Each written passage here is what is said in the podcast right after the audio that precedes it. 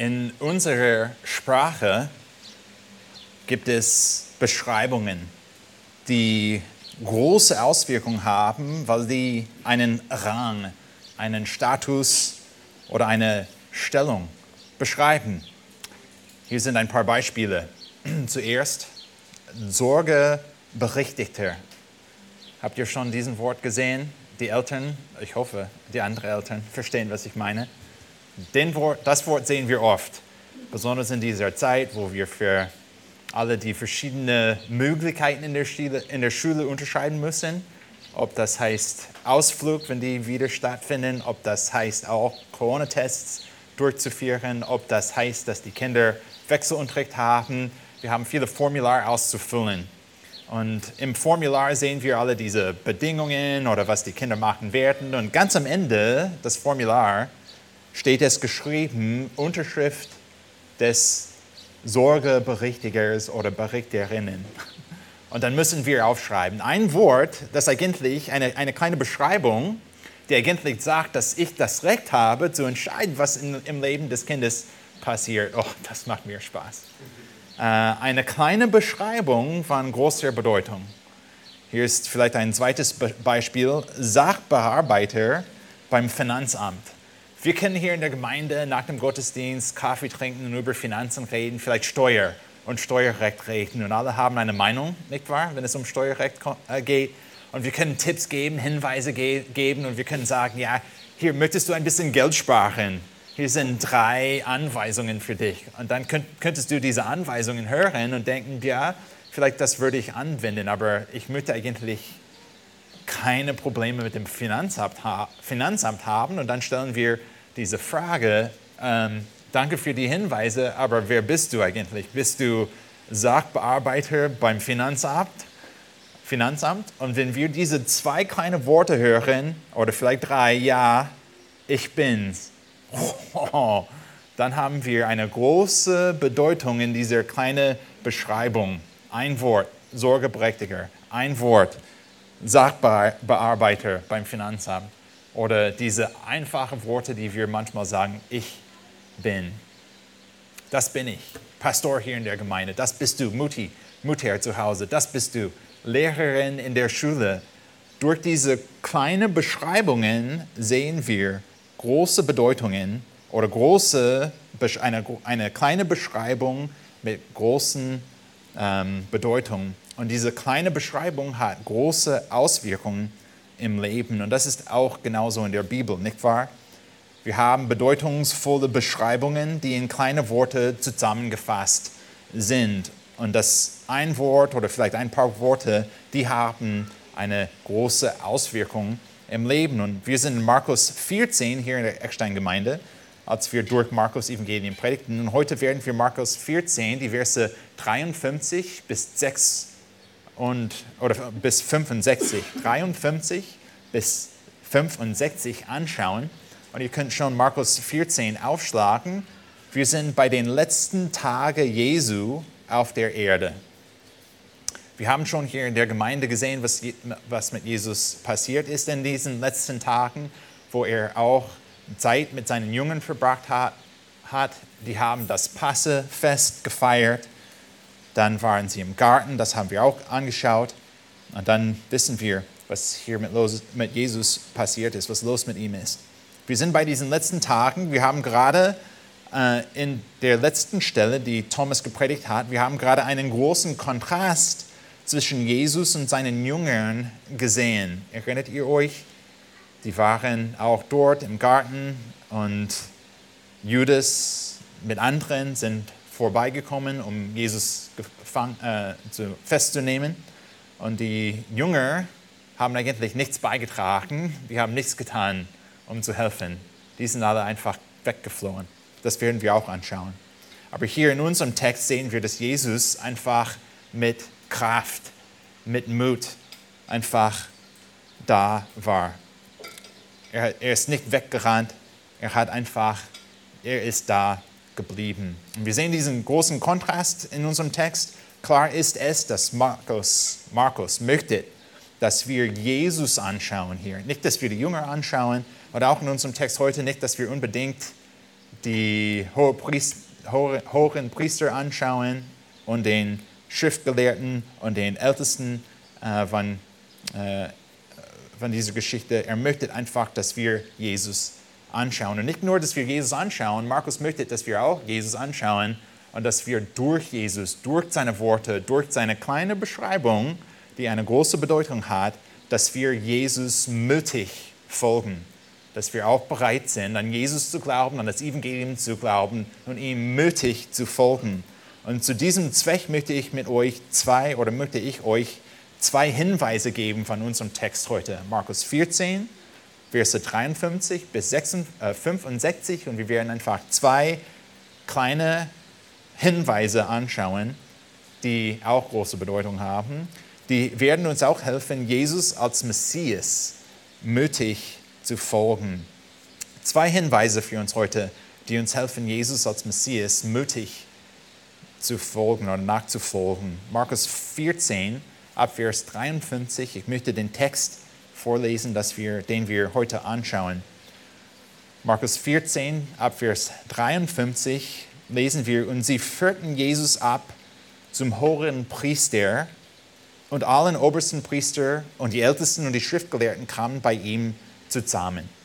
Und Petrus folgte ihm von fern bis hinein in den Hof des hohen Priesters und er saß bei den, äh, bei den Dienern und wärmte sich am Feuer. Dann hier in Vers 55, die obersten Priester aber und der ganze Hohe Rat suchten einen, ein Zeugnis gegen Jesus, um ihn zu töten, und sie fanden keines. Denn viele legten ein falsches Zeugnis gegen ihn ab, doch stimmten die Zeugnisse nicht überein. Und es standen etliche auf, legten ein falsches Zeugnis gegen ihn ab und sprachen, wir haben ihn sagen hören, ich will diesen mit Händen gemachten Tempel zerstören und in drei Tagen einen anderen auf, aufbauen, der nicht im, mit Händen gemacht ist aber auch so war ihr Zeugnis nicht übereinstimmend. Und der hohe Priester, hohen Priester, hohe Priester stand auf, trat in die Mitte, fragte Jesus und, Jesus und sprach, antwortest du nichts auf das, was diese gegen dich aussagen?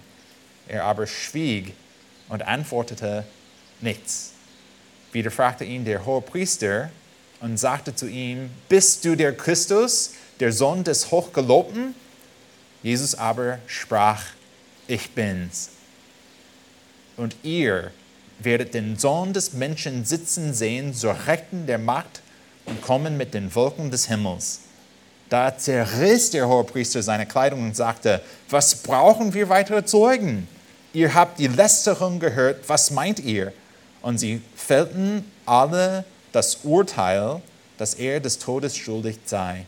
Und etliche fingen an, ihn anzuspucken und sein Angesicht zu verhüllen und ihn mit Fausten zu, Fausten zu schlagen und ihm zu sagen, Weissage. Und die Diener schlugen ihn ins Angesicht. Und was wir schon oft gesehen in Markus Evangelium sind diese Kontraste. Und das haben wir auch, auch in unserem Text heute. Einen großen Kontrast hier in Markus Evangelium. Und Markus möchte, dass wir an Jesus glauben, dass wir Jesus ähm, an, äh, dass wir glauben, dass Jesus der Messias ist. Markus möchte auch, dass wir durch die Kontraste an Jesus glauben und ihm mütig folgen. Und lasst uns dann die wichtigen Personen in dieser Geschichte anschauen und dann können wir auch ein bisschen mehr diesen Kontrast sehen. In unserem Kontext, Markus 14, in Vers 53, von der Stelle, von der letzten Predigt haben wir gelesen, und sie, als Jesus im Garten war, mit ähm, äh, mit seinen, oder nicht, in, äh, wir haben auch gesehen in Markus 14, Vers 53, und sie führten Jesus ab zum hohen Priester. Und dann könnten wir die Frage stellen, okay, wer sind sie von Vers 53? Sie führten Jesus ab zum hohen Priester. Das haben wir gesehen in Vers 43 von Markus 14. Und sogleich, als er noch redete, erschien, erschien Judas, der einer der zwölf war, und mit ihm eine große Schar mit Schwerten und Stocken gesandt von den obersten Priestern und den Schriftgelehrten und den Ältesten. Und hier im Garten Gethsemane haben wir Jesus mit den Jüngern, die waren zusammen, außer Judas, er war schon weg. Und er hat Jesus verraten. Judas ist auf zu Jesus gekommen mit dieser, was wir hier gelesen haben, Vers 43, mit dieser Schar. Eine große Schar mit Schwerten und Stocken. Die waren auch gesandt von den obersten Priestern und den Schriftgelehrten und den Ältesten, um Jesus fangen, gefangen oder festzunehmen. Und dann haben wir hier in Vers 53 gesehen, die haben dann Jesus geführt zum hohen Priester. Dann haben wir hier in unserem Kontext Jesus vor diesen religiösen Leitern. Aber wir können auch die Frage stellen, einfach uns daran zu erinnern, dann was war mit den Jungen passiert? Als sie, diese Schar, diese Männer, Jesus weggeführt haben äh, und zu dem, zum hohen Priester genommen haben, was ist mit den Jungen passiert? Erinnert ihr euch, was wir in Vers 15, 50 von Markus 14 gelesen haben, gesehen haben und ge, gepredigt gehört haben? Da verließen ihn alle und flohen. Die waren einfach weg. Dann haben wir diesen Kontrast zwischen Jesus und den Jüngern. Die Jüngern sind einfach abgehauen, die sind weg. Und dann haben wir hier in unserem Kontext eine Gruppe von Menschen, die einfach gegen Jesus sind. Die waren gegen Jesus. Die haben einfach Jesus als Messias abgelenkt, abgelehnt. Und die, hier sind wir in diesem Kontext. Und dann lesen wir, haben wir gelesen in Vers 53 von Markus 14, dass sie einfach zum hohen Priester und alle obersten Priester und die Ältesten und die Schriftgelehrten, die sind alle zusammen. Das ist der Kontext für diese Lektion, die Markus in unserer Stelle heute lehrt. Und ich möchte über diese Gruppe reden, die wir in Vers 53 und in Vers 55 sehen. Aber dazwischen in Markus 14 haben wir Vers 54. Könnt ihr Vers 54 kurz anschauen und ich werde eine kurze Erklärung geben zu diesem Text. Wir haben nicht nur Jesus als eine Person in dieser Geschichte, wir haben nicht nur äh, die religiöse Leiter als eine Gruppe in dieser Geschichte, wir haben auch Petrus in unserer Geschichte. Habt ihr bemerkt, dass Petrus auch dabei ist? Vers 45. Petrus folgten ihn, das heißt Jesus, aber von ferne. Wir haben Vers 15, 50 gelesen, dass alle anderen einfach weggeflohen sind, die sind einfach weg. Aber wir sehen hier, dass Petrus auch dabei ist. Äh, er folgt Jesus nach, aber fern, bis hinein in den Hof des hohen Priesters und er saß bei den Dienern und wärmte sich am Feuer. Ich werde nur sagen, dass in unserer Geschichte, die Markus für uns aufgeschrieben hat, Petrus ist dabei. Aber wir werden dann Petrus in der nächsten Stelle ab Vers 66 sehen. Ich werde nicht mehr nichts anderes zu Petrus sagen in dieser Predigt. Er ist aber dabei. Markus möchte auch, dass wir wissen, dass er dabei ist, aber was mit Petrus passiert, kommt in der nächsten Predigt. Markus wird mehr über Petrus schreiben ab Vers 66. Aber dann in unserem Text zurück zu Vers 53.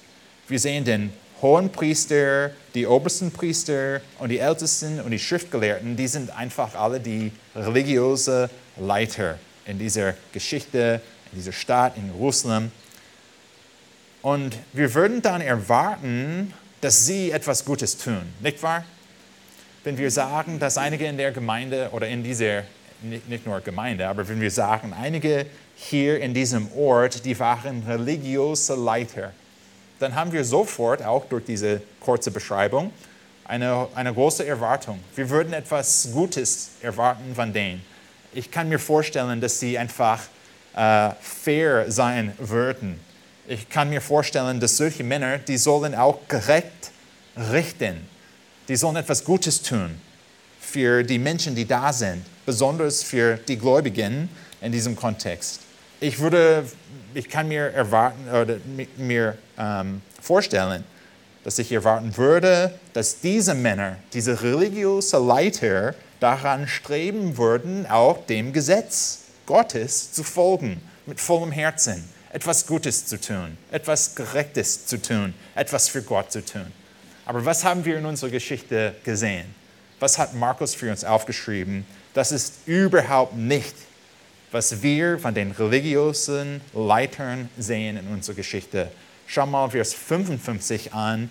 Die obersten Priestern, die obersten Priester aber und der ganze Hohe Rat suchten ein Zeugnis gegen Jesus und schau mal diese vier Worte an, um ihn zu töten und sie fanden keines. Die waren nicht da, um gerecht zu richten. Die haben in dieser Geschichte, die religiösen Leiter, die haben kein Interesse an Gerechtigkeit gehabt. Die haben auch kein, kein Interesse an das Gesetz Gottes gehabt. Die haben einfach einen, eine Entscheidung getroffen, was sie mit Jesus machen möchten. Die haben schon Urteil äh, besprochen, die haben schon diese Entscheidung, Entscheidung getroffen, was sie mit ihm machen möchten. Und nun haben sie einfach versucht, etwas zu finden gegen Jesus, um zu beweisen, dass was sie machen möchten gerecht ist. Das war aber überhaupt nicht gerecht. Dieser Satz klingt auch, wenn wir einfach diesen Satz lesen, Vers 55, der Satz selbst klingt ein bisschen komisch, nicht wahr? Äh, die suchten ein Zeugnis gegen Jesus, um ihn zu töten. Das ist doch sehr komisch. Wir wissen, dass etwas schief läuft hier in unserer Geschichte. Und auch das wissen wir auch in unserer Erfahrung einfach als Menschen. Wir möchten nicht, dass die Polizei, einfach vorbeikommen oder vielleicht zu dir zu Hause äh, vorbeikommen äh, mit einem vorentschiedenen Urteil und dann Beweise suchen, um das Urteil zu beweisen. Das wäre nicht besonders schön. Das ist nicht, wie Gesetz funktioniert. Das wäre voll gefährlich sein, voll ungerecht. Und das ist, was wir in dieser Lektion lernen können. Die obersten Priester und der ganze Hohe Rat hätten den Beweis von Jesus, sprich seine Lehre, sein Leben, seinen Dienst, anschauen und analysieren müssen. Sie haben die Gelegenheit gehabt, Jesus anzuschauen, seine Worte zu hören, was, seine Wunder auch zu sehen, die zu analysieren und zu einer richtigen Entscheidung über Jesus zu, äh, zu kommen oder zu dieser richtigen Entscheidung über Jesus zu treffen. Das haben sie aber nicht getan weil sie nach ihren Vorlieben und Meinungen eine Entscheidung über Jesus getroffen hatten, aber ohne einfach Jesus zu hören. Und das bringt uns zu unserem ersten Hinweis, der uns hilft, Jesus als Messias mutig zu folgen. Punkt 1, du musst erkennen, wie gefährlich voreilige Schlüsse sind. Wir müssen erkennen, in diesem Kontext werde ich auch erklären, wie gefährlich voreilige Schlüsse sind. Und ich meine nicht nur allgemein, wir reden nicht von Auto kaufen hier. Äh, ich rede nicht auch von vielleicht wohin wir umziehen. Wir reden über Jesus in diesem bestimmten Kontext und wir müssen erkennen, wir müssen einfach wissen, wie gefährlich es ist, eine, einen voreiligen Schluss bezüglich Jesus zu haben oder zu treffen, eine Entscheidung über Jesus zu treffen, bevor eine Person tatsächlich Jesus anschaut, bevor eine Person tatsächlich Jesus hört. Wie wir gesehen haben, Vers 45, die obersten Priester, diese religiösen Leiter, die suchten ein Zeugnis gegen Jesus, um ihn zu töten. Töten. Die haben schon diese Entscheidung getroffen. Der Beschluss war schon beschlossen, bevor sie angefangen haben. Und das ist ganz schon gefährlich. Und ich möchte euch vom Text zeigen, weil das hat Markus getan für uns, was die religiösen Leiter getan haben, weil sie vorher im Herzen Jesus abgelehnt hatten. Wir werden hier im Text sehen, es gibt fünf Punkte, die ich aufgeschrieben habe. Und die gehen sechs, meine ich. Sechs Punkte, die wir haben. Einfach, wir, wir werden einfach diese religiösen Leiter anschauen durch unseren Text und sehen, wie gefährlich es ist, unsere eigenen Ideen oder Meinungen zu haben und Entscheidungen über Jesus zu treffen, bevor wir tatsächlich von Jesus hören. Hier ist, was wir sehen. Punkt 1. hier ist, was die religiöse Leiter, und ich habe die nicht aufgeschrieben, ihr könnt die aufschreiben, die gehen ziemlich schnell. Hier ist, was sie getan haben, alles falsch, kann ich auch sagen. Zuerst, das Gerichtsverfahren, das wir hier im Text sehen, war falsch ungerecht, ungültig, denn sie haben sich nachts getroffen.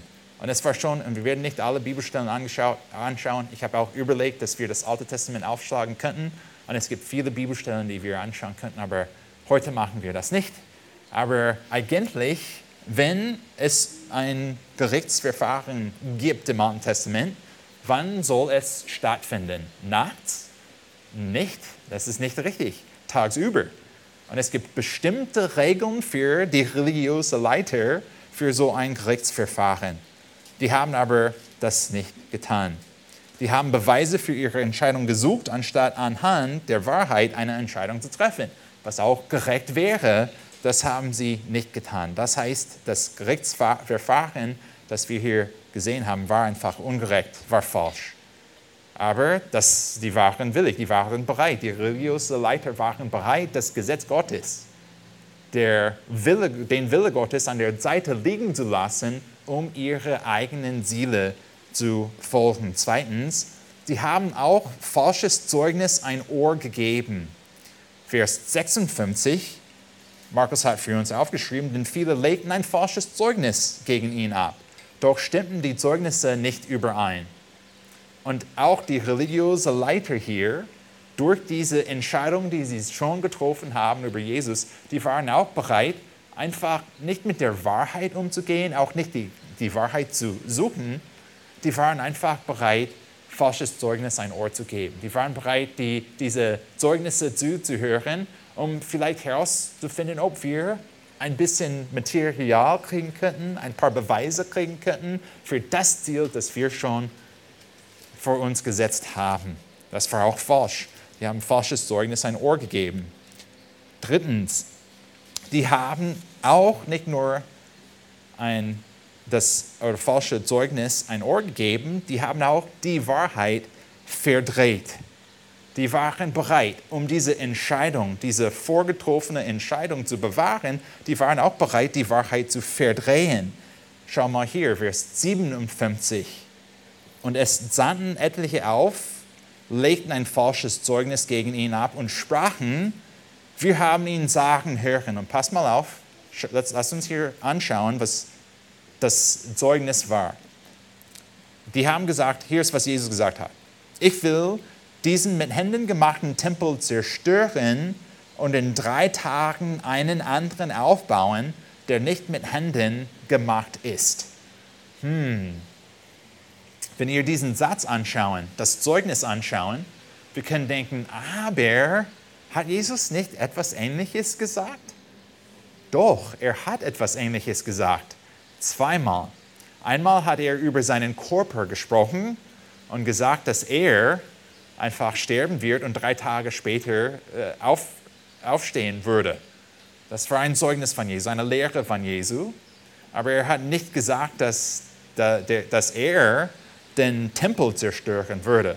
Aber dann denken wir an Markus Evangelium. Haben wir nicht über eine, eine, eine Stelle gepredigt? Doch, wir haben über diese Stelle gepredigt in unserem Kontext hier, wo Jesus auch erklärt hat, dass Gericht kommt eines Tages. Und das haben wir auch erklärt in der Predigt in 70, äh, im Jahr 70 war Jerusalem zerstört und auch der Tempel dazu. Und dann hat Jesus aber dort nicht gelehrt, dass er den Tempel zerstören würde, sondern dass der Tempel zerstört würde. Und nicht, dass der Tempel wieder in drei Tagen äh, einfach wieder gebaut würde. Das hat etwas zu tun mit der Auferstehung. Die haben verschiedene Punkte von Jesus in seiner Lehre genommen und die haben einfach, einfach die Wahrheit verdreht, um einen Satz hier vorzustellen, das eigentlich von Dienst Jesus keinen Sinn ergibt. Aber die waren bereit, die Wahrheit zu verdrehen, weil die schon diese Entscheidung getroffen hat. Und die haben gedacht, es gibt nichts wichtiger, als dass wir diese Entscheidung unterstützen und beweisen. Und daher waren die auch bereit, die Wahrheit, einige waren bereit, die Wahrheit zu verdrehen. Und dann später in der Geschichte auch, in Vers, zu diesem Punkt Wahrheit zu verdrehen. Später in der Geschichte, nachdem Jesus, Jesus wahre Zeugnis gegeben hat, haben die religiösen Leiter die Worte Jesus so beschrieben in Vers 64. Und ich verstehe, ich habe nicht erklärt, noch nicht erklärt, was Jesus gesagt hat. Das kommt. Aber nachdem Jesus wahre Zeugnis gegeben hat zu seiner Person, etwas Gutes, etwas Wahres gesagt haben, hat, dann haben die religiösen Leiter das gesagt hier in Vers 24, ihr habt die Lästerung gehört. Jesus hat einfach beschrieben, wer er tatsächlich ist und die religiösen Leiter waren auch bereit, die Wahrheit als Lästerung zu nennen. Die haben einfach die Wahrheit verdreht. Und dann auch es, diese ganze einfach Geschichte, was wir hier sehen, alle, die diesen Text lesen, sollen auch zu diesem Punkt kommen, das ergibt keinen Sinn, was sie gemacht haben. Es ist nicht nach Logik. Es ist nicht, es ist nicht richtig. Es ist ungerecht. Und auch, was wir in Vers 59 sehen, auch nachdem ähm, die Wahrheit verdreht war, Vers 59, aber auch so war ihr Zeugnis nicht übereinstimmen. Könnt ihr euch vorstellen, könnt ihr einfach in den Gedanken sehen, was für ein Gerichtsverfahren das war? Viele haben gesprochen gegen Jesus, aber als, als wir diese Szene anschauen, das Gerichtsverfahren anschauen, dann auch die Leute haben nicht miteinander übereingestimmt. Die, die könnten nicht zusammenkommen, um eine klare Geschichte über Jesus vorzustellen. Es war einfach ein Witz, was hier passiert ist. Viertens, die religiösen Leiter haben versucht, Jesus zu fangen, anstatt eine biblische Einstellung wäre, Menschen zu helfen oder auch dem Nächsten zu dienen oder den Nächsten zu lieben. In Vers 60 lesen wir, der hohe Priester stand auf, trat in die Mitte, fragte Jesus und sprach, antwortest du nicht auf das, was diese gegen dich aussagen? Ich denke nicht, dass es der Fall ist, dass sie Jesus die Gelegenheit gegeben haben oder wollten, damit Jesus sich verteidigen könnte. Es ist nicht der Fall, dass sie tatsächlich Interesse daran hat, etwas von Jesus zu hören. Oder vielleicht können wir einfach dieses Gerichtsverfahren zum Ende bringen, wenn Jesus einfach die Wahrheit sagt und dann, dann können wir eine gute Lösung finden. Dann werden wir zu diesem Konflikt eine, eine gute Lösung finden. Das war, nicht, das war nicht das Ziel. Die wollten auch Jesus die Gelegenheit geben, etwas zu sagen, damit sie, die religiösen Leiter, Jesus fangen könnten, um ihn umzubringen. Ganz klar und deutlich. Die haben versucht, Jesus zu fangen, anstatt Menschen zu helfen oder zu dienen. Fünftens, die haben ein falsches Urteil ähm, gefallen. Und die sind einfach zu dieser falschen Entscheidung gekommen, eine falsche Entscheidung getroffen. In Vers 64 lesen wir, sie fällten alle das Urteil, dass er des Todes schuldig sei. Und wir haben schon Jesus angeschaut durch Markus Evangelium. Wir haben gesehen, was er gelehrt hat. Wir haben gesehen, was er getan hat. Und wir haben ständig gesagt mit Vollmacht, er ist von Gott gesandt. Er ist der Sohn, den Gott liebt, geliebter Sohn. Wir haben das Zeugnis Jesus gesehen und die sollten zu einem Punkt kommen oder eine Entscheidung treffen, wo alle, die Jesus anschauten, sagten, ach, er ist der Messias. Aber die haben schon eine, einen voreiligen Schluss getroffen, diese, diese Entscheidung getroffen und die waren nicht bereit, etwas Richtiges zu tun. Sie fällten das Urteil, dass er des Todes schuldig sei. Und dann sechstens, sie haben einfach den Messias verachtet. Nachdem Jesus sein Zeugnis gegeben hat, in Vers 65 lesen wir etliche Fingen an und wir reden über Jesus, der Messias hier, wie wir auch oft durch diese Geschichte gesehen haben, der nichts Falsches getan hat. Keine Lüge war in seinem Mund gefunden. Wir reden über Jesus, der das perfekte Lamm ist und etliche fingen an, ihn anzuspucken und sein Angesicht zu verhüllen und ihn mit Fausten zu schlagen, um ihn zu sagen, Weissage. Und die Diener schlugen ihn ins Gesicht, in, ins Gesicht. Die haben einfach den Messias. Und erinnert ihr euch, was das für ein Wort ist, Messias? Wir werden auch in, unserem, in unserer Predigt das Wort anschauen. Die haben den Messias verachtet. Der Gesalbte, der Besondere haben sie einfach verachtet. Es ist ganz schon gefährlich, einen voreiligen Schluss über Jesus und sein Evangelium und sein Wort zu beschließen. Sehr gefährlich. Hier ist auch eine Stelle, könnt ihr Hebräerbrief 3 aufschlagen, eine andere Stelle im Neuen Testament, der auch, die auch sagt, hey, pass auf, dass wir gut und langsam sind, Jesus anzuschauen und von Jesus zu, hör zu hören bevor wir eine Entscheidung über Jesus treffen. Weil es ganz schon gefährlich ist, einen voreiligen Schluss über Jesus und sein Evangelium und sein Wort zu beschließen. Hebräerbrief Kapitel 3, Vers, Verse 14 und 15. Hebräerbrief Kapitel 3, Verse 14 und 15. Die Verse 12 und 13 sind auch sehr gut.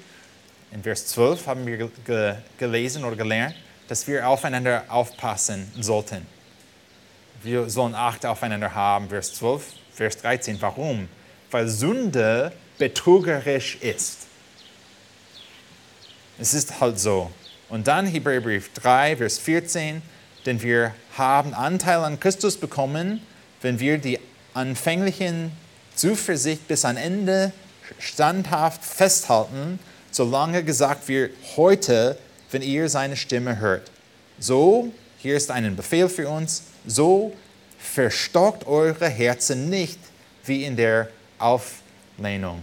Verstockt eure Herzen nicht. Es ist ganz schon gefährlich, wenn wir nicht langsam sind, oder ich meine nicht langsam in dem, in dem Sinne, dass wir vier Wochen nehmen, um einen äh, Bibelvers zu lesen.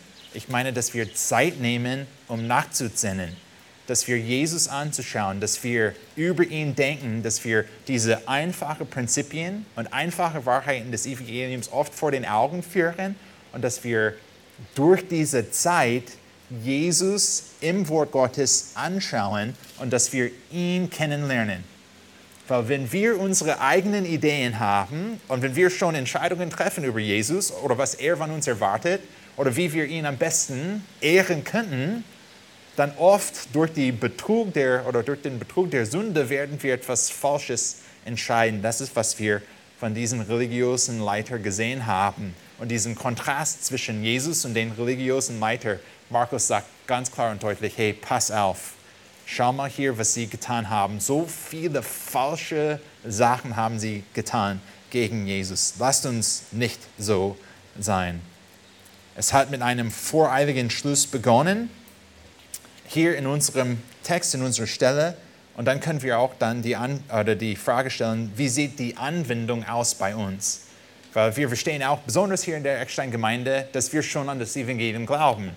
Und ich verstehe, dass wir dieses Prinzip nehmen könnten und sagen, okay, außerhalb der Gemeinde, es ist sehr wichtig, dass die Verwandten, die wir haben oder vielleicht Freunde, dass sie nicht so schnell sind, Jesus abzulehnen, bevor sie tatsächlich Jesus kennenlernen.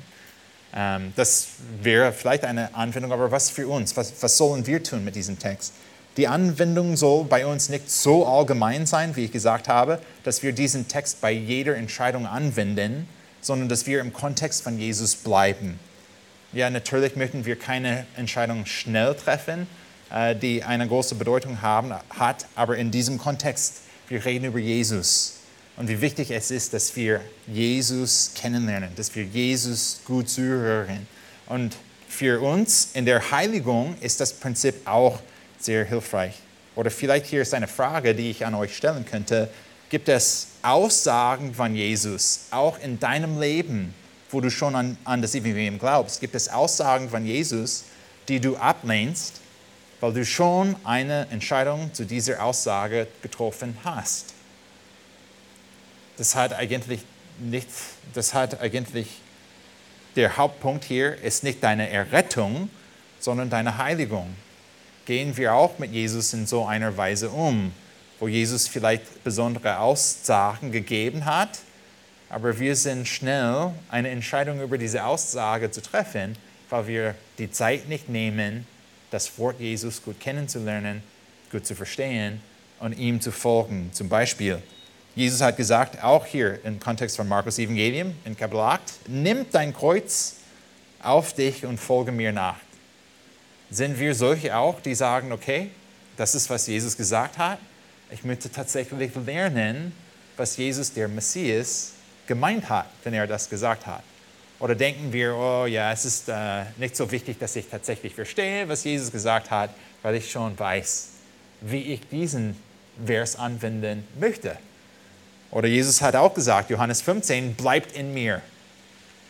Er hat auch uns Anweisungen gegeben, wie wir in Jesus bleiben könnten. Sind wir solche, die auch sagen, okay, hier sind die Worte Jesus, ich möchte tatsächlich verstehen, was er gemeint hat. Was bedeutet es, in Jesus zu bleiben? Denken wir, dass einfach ähm, so meine Bibel dabei zu haben, bleibt, dass ich in Jesus oder heißt, dass ich in Jesus bleibe? Oder hat Jesus andere Anweisungen gegeben, dass wir seine Worte hören und dass wir auch seine Worte anwenden, dass wir ihm gehorchen, um in ihm zu bleiben? Oder was wir auch in 1. Petrus 2 gesehen haben, Vers 2, in der anderen Predigtreihe, die wir hier in der Eckstein-Gemeinde haben. Petrus hat für uns geschrieben, seid als neugeborene Kindlein begierig nach der unverfälschten Milch des Wortes, damit ihr durch sie heranwachst haben wir auch diese Einstellung in uns, hey, ich möchte hören, was Gott tatsächlich gemeint hat mit dieser Bibelstelle. Oder, oder denken wir, pff, ich habe schon die Kinderstunde besucht als Kind, das reicht auch aus, ich habe diese Milch bekommen und dann habe ich einfach schon, was ich brauche. Hier ist vielleicht noch ein Beispiel. Ähm, äh, Jesus hat auch gesagt in Matthäus 22, Verse, ab Vers 39, das zweite Gebot von den Großen ist ähm, dem ersten vergleichbar. Du sollst deinen Nächsten lieben wie dich selbst.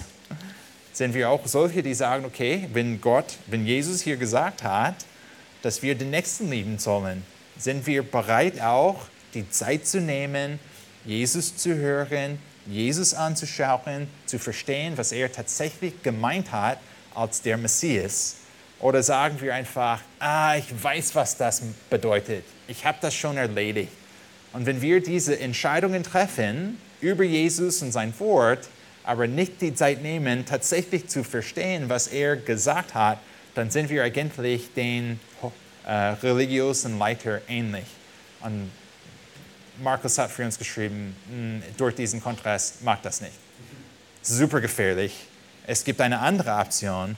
Wir sollen nicht dem nachfolgen, wir sollen einfach auf, aufpassen äh, und Jesus anschauen. In unserem Text möchte Jesus nicht, äh, Markus, in unserem Text, Text möchte Markus nicht nur, dass wir das schlechte Beispiel von Menschen anschauen, sondern dass wir den perfekten Christus anschauen.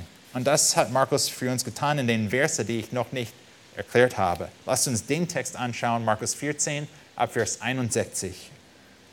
Hier finden wir oder sehen wir den Übergang zu Jesus ab Vers 61 in Markus 14.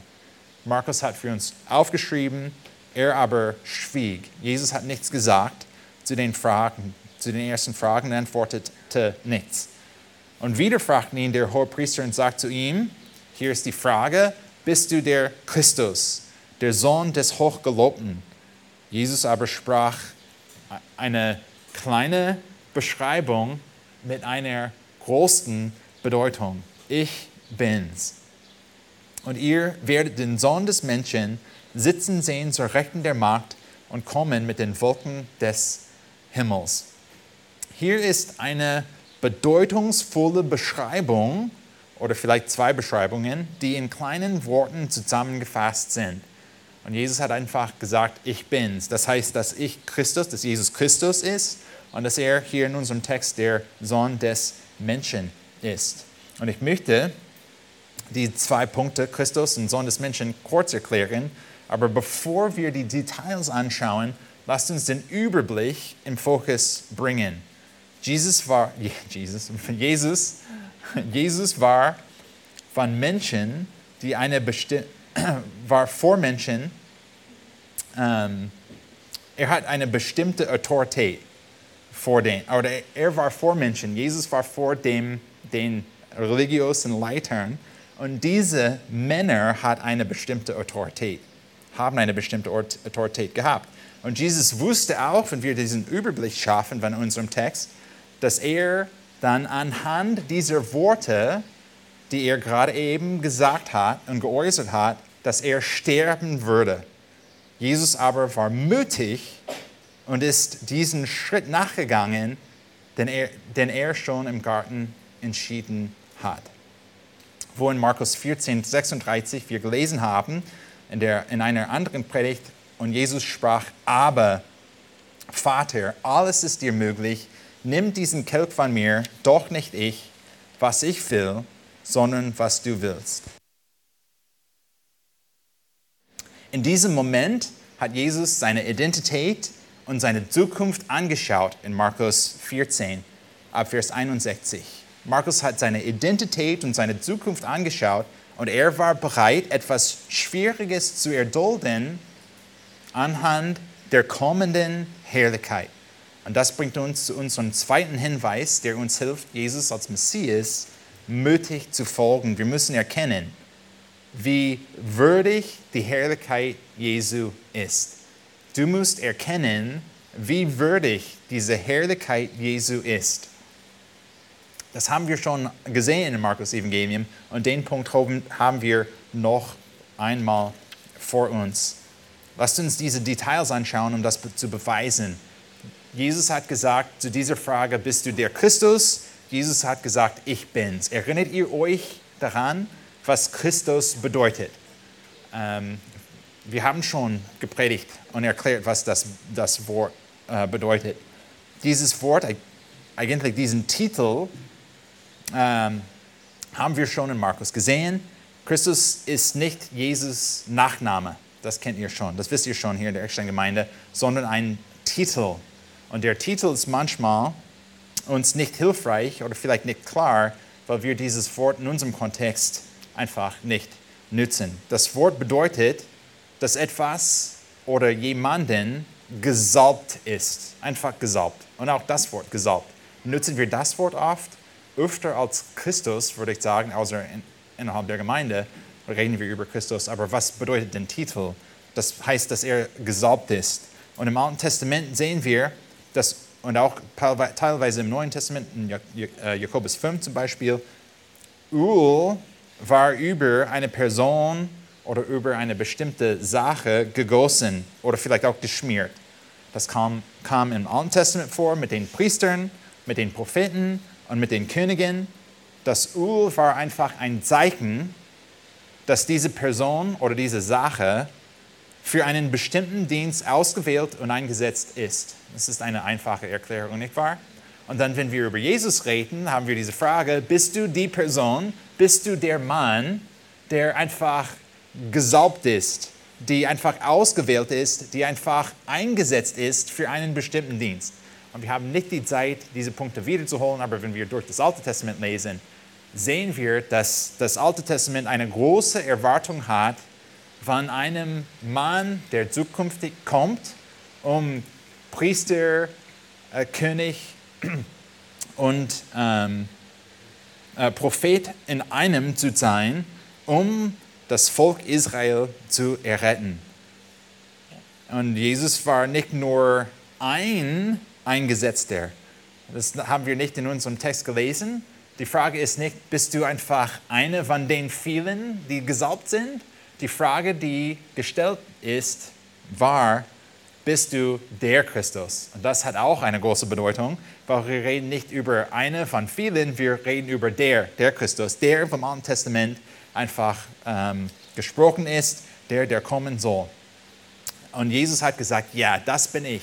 Ich bin der bestimmte Mann, der eingesetzt ist, einen bestimmten Dienst durchzuführen, um Gottes Kinder zu retten. Und dann haben wir auch gesehen hier, dass Jesus gesagt hat, Sohn des Menschen, ihr werdet sehen, äh, der, den Sohn des Menschen sitzen zur Rechten der Macht und kommen mit den Wolken mit den Wolken des Himmels. Und in dieser Weise hat er gesagt, hat Jesus gesagt, dass er der Mann, den du oder dass der Mann, den du vor dir, dir siehst oder vor euch siehst in diesem Kontext, ist der Sohn Gottes und das heißt auch Gott selbst.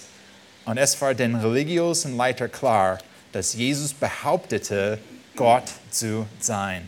Super klar und deutlich in diesem Text. Und wenn die Jesus die Frage gestellt hatten, hat Jesus so geantwortet, ja, ich bin, das bin ich, ich bin, ich bin Gott, ich bin der Sohn des Mannes, ich bin der Christus. Und wenn Jesus diese Worte, auch diese, klein, diese kleine Beschreibung gesagt hat, ich bin's, dann soll ein, mindestens ein, eine, eine Stelle vom Alten Testament in unseren Gedanken kommen. Von 2. Mose, Kapitel 3, Vers 13. Verstehe, es ist schon warm hier und wir schlafen alle ein. Möchtet ihr kurz 2. Mose aufschlagen und dann könnt ihr auch einfach euch ein bisschen bewegen und den Text anschauen und wir sind fast fertig mit dieser Predigt. In 2. Mose, Kapitel 3, ab Vers 13. Und wir denken über diese Worte, ich bin's. Und die sind bedeutungsvolle Worte, nicht wahr? Nicht nur, weil wir äh, vor der Lehrerin in der Schule sagen zu dieser Frage, wer ist äh, Sorgeberichtiger? Ich bin's, hat eine kleine Bedeutung. Aber wenn wir diese Worte von Jesus sehen, dann sollen wir an 2. Mose, Kapitel 3, Vers, oder Verse 13 und 14 denken. Moses sprach zu Gott. Erinnert ihr euch auch, durch 2. Mose sehen wir, dass Gott mit Mose gesprochen hat, wie Freunde miteinander sprechen, Angesicht zu Angesicht. Und hier sind sie am Reden miteinander, Gott und Mose. Und Mose sprach zu Gott, siehe, wenn ich zu den Kindern Israels komme und sie ihnen sagen, der Gott eurer Väter hat mich zu euch gesandt und sie mich fragen werden, was denn ist sein Name, was soll ich ihnen sagen? Was für eine Antwort habe ich? Und Gott sprach zu Mose in 2. Mose Kapitel 3, Vers 14, ich bin, der ich bin. Und er sprach, so sollst du zu den Kindern Israel sagen, ich bin, der hat mich zu euch gesandt. Gott, der alles geschaffen hat. Gott, der Israel zusammengebracht hat als ein Volk. Gott, der Israel auch bewahrt hat in Ägypten, Gott, der alles einfach in der Hand hält, spricht zu Mose und sagt, ich bin. Und dann haben wir hier Jesus, bevor den religiösen Leiter, die haben die Frage gestellt, bist du der Christus? Bist du etwas Besonderes? Und die Antwort, die Jesus gegeben hat, ist, ja, ich bin. Und die waren auch bereit, in diesem Moment Jesus umzubringen, weil es klar und deutlich ist, dass Jesus auch gesagt hat, dass er Gott ist. Und das sehen wir in der Bibel auch. Zwei kurze Bibelstellen überall im Neuen Testament sehen wir diese hohe Stelle von Jesus. Zuerst Philipper 2, ab Vers 5. Philipper 2, Verse 5 und 6 eigentlich. Und ihr kennt diese Stelle, die ist eine schöne Stelle über Jesus. Paulus hat geschrieben im Neuen Testament, denn ihr sollt so gesinnt sein, wie es Christus, Jesus auch war der als er in der Gestalt Gottes war, es nicht wie einen Raub festhielt, Gott gleich zu sein, sondern er entäußert sich selbst, nahm die Gestalt eines Knechtes an und wurde wie die Menschen. Oder was wir auch von Paulus lesen in Kolosser 1, Verse 19 und 20. Ähm, denn es gefiel Gott, in ihm alle Fülle wohnen zu lassen, Jesus, und durch ihn alles mit mit sich selbst zu versöhnen, indem er Frieden machte durch das Blut seines Kreuzes, durch ihn, sowohl was auf Erden als auch was im Himmel ist. Das ist Jesus, den wir vor uns haben, der Messias. Diese Aussage von Jesus, diese Antwort von Jesus war von großer Bedeutung. Jesus durch diese Antwort würde sterben. Er war aber anhand der kommenden Herrlichkeit bereit sein, in dieser Welt zu leiden, wenn nötig, und sogar zu sterben, wenn nötig, um Gott zu folgen. Und das möchten wir auch in unserem Leben anwenden, nicht wahr? Wir sollen auch diesem Muster folgen, die Herrlichkeit Jesu anzuschauen, ihn kennenzulernen, ihn zu glauben, ihn zu lieben und dann ihm mutig folgen. Und hier sind, ist eine kleine Bibelstelle, ich habe noch mehr zu sagen, aber es ist zu viel für heute. Aber erinnert ihr euch an Hebräerbrief 12? Besonders Vers 3, aber ich lese Verse 1 bis 3 vor. Von Hebräerbrief 12, Verse 1 bis 3. Der Autor des Hebräerbriefs hat auch uns etwas Ähnliches gesagt als Befehl, als Anweisung im Neuen Testament. Wenn wir diese Herrlichkeit Jesu anschauen, wenn wir verstehen, was es bedeutet, dass er der Messias ist, dass er Christus ist, dass er Gott ist, dann das soll zu einer bestimmten Anwendung führen. Hebräerbrief 12, Vers 1. Da wir nun eine solche Wolke von Zeugen um uns haben, so lasst uns jede Last ablegen und die Sünde, die uns so leicht umstricht. Und lasst uns mit Ausdauer laufen in dem Kampf, der vor uns liegt, indem wir hinschauen auf Jesus, der Anfänger und Vollender des Glaubens, der um der vor ihm liegenden Freude willen das Kreuz erduldete und dabei die Schande für nichts achtet und der sich zur Rechten des Thrones Gottes gesetzt hat. Achtet doch auf ihn, der solche Widerspruch von den Sündern gegen sich erduldet hat, damit ihr nicht müde werdet und den Mut verliert. Gott möchte, dass wir Jesus mutig, mutig folgen. Das haben wir auch von Markus heute gelernt, als wir diese Geschichte angeschaut in Markus 14. Wenn wir diese Geschichte anschauen von Markus 14, dann sollen wir ermutigt sein, Jesus einfach mutig an ihn zu glauben und auch ihm mutig zu folgen. Wenn wir voreilige Schlüsse treffen, die voreilige Schlüsse selbst, werden uns aber von diesem Ziel ablenken. Lasst uns Zeit nehmen, aufpassen, dass wir einfach erkennen, wie gefährlich es ist, schon zu, schnell zu entscheiden, wenn es um Jesus geht. Lasst uns Jesus als, eine, als, als Person durch sein Wort gut kennenlernen. Und wenn wir ihn gut kennenlernen, dann werden wir auch die Gelegenheit haben, Jesus ähnlich zu sein und mutig ihm zu folgen, auch wenn es nicht einfach ist. Heute haben wir gesehen, was für große Auswirkungen diese kleine Beschreibung Ich bin's haben könnte in unserem Leben. Lasst uns einfach mutig Jesus folgen. Himmlischer Vater, diese Worte sagen wir, dass wir Jesus mutig folgen sollten. Aber wir verstehen auch hier, dass es uns nicht einfach ist, äh, diese, dieses Prinzip anzufinden. Herr, wir sind schwach in uns selbst.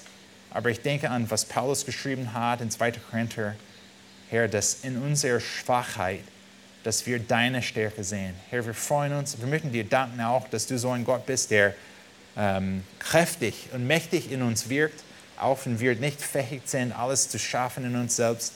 Aber Herr, du bist dabei. Und wir beten, Herr, dass du uns hilfst, diese Einstellung zu haben, dass wir dich so gut zuhören, dass wir langsam sind zu reden, aber dass wir schnell sind zum Hören, dass wir dein Wort, dein Wort anschauen, dass wir Zeit in der Bibel verbringen, dass wir so erforschen, was du geschrieben hast, hast für uns. Und Herr, dass wir dich so gut durch dein Wort kennenlernen und durch die Hilfe äh, des Heiligen Geistes, dass wir auch mutig sein können, diese verschiedenen Prinzipien anzuwenden in unserem Leben. Herr, wir möchten solche sein, die nicht Vertrauen auf Menschen setzen. Wir möchten auch uns nicht vertrauen. Wir möchten einfach dich vertrauen. Und wenn wir Jesus anschauen als der Gesalbte, als der Messias, als der Christus, wir wissen, dass wir einen Freund haben, der mächtig ist, uns zu helfen in unserer Schwachheiten. Amen.